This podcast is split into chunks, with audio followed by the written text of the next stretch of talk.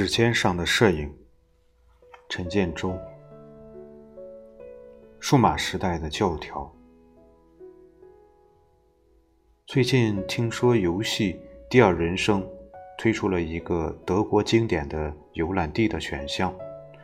德国科隆大教堂在《第二人生》上推出了一个虚拟的仿真教堂，游戏者可以像逛真教堂一样，在这个虚拟的教堂里徜徉。同时推出的还有一个科隆交响音乐厅的三维仿真空间，游戏者可以走入这个音乐厅，找到自己的座位，欣赏自己选择的交响乐。无独有偶，我原来就读的那个新闻学院，不久前与一个游戏软件开发公司合作，开发了一个新闻现场采访的。互动游戏软件，学生可以在游戏开始前选择自己的角色和被采访的对象。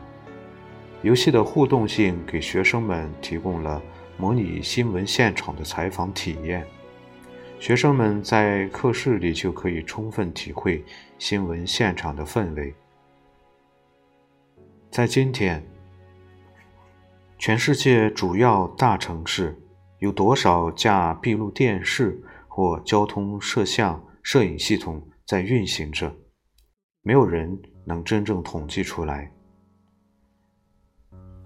美国明尼阿波利斯高速公路的大桥坍塌过程没有被任何人拍到，却被一架离大桥不远的闭路安全电视拍下了。许多的闭路电视也为破获罪案提供了影像佐证。在数字与网络的时代，摄影人与事件的关键瞬间似乎不必在同一个时空里。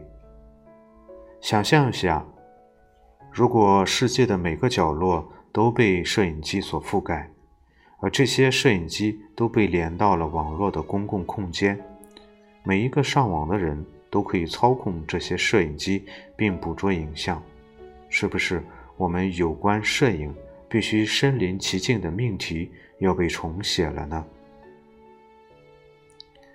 重构的眼睛后摄影时代的视觉真实性一书的作者威廉姆·米歇尔，把数字影像技术的出现看作是众多历史变化中的一个节点，在这个节点上。我们可以发现，这种技术的广泛应用，给新的社会与文化实践方式提供了物化的基础，也标志了新的艺术探索时代的开始。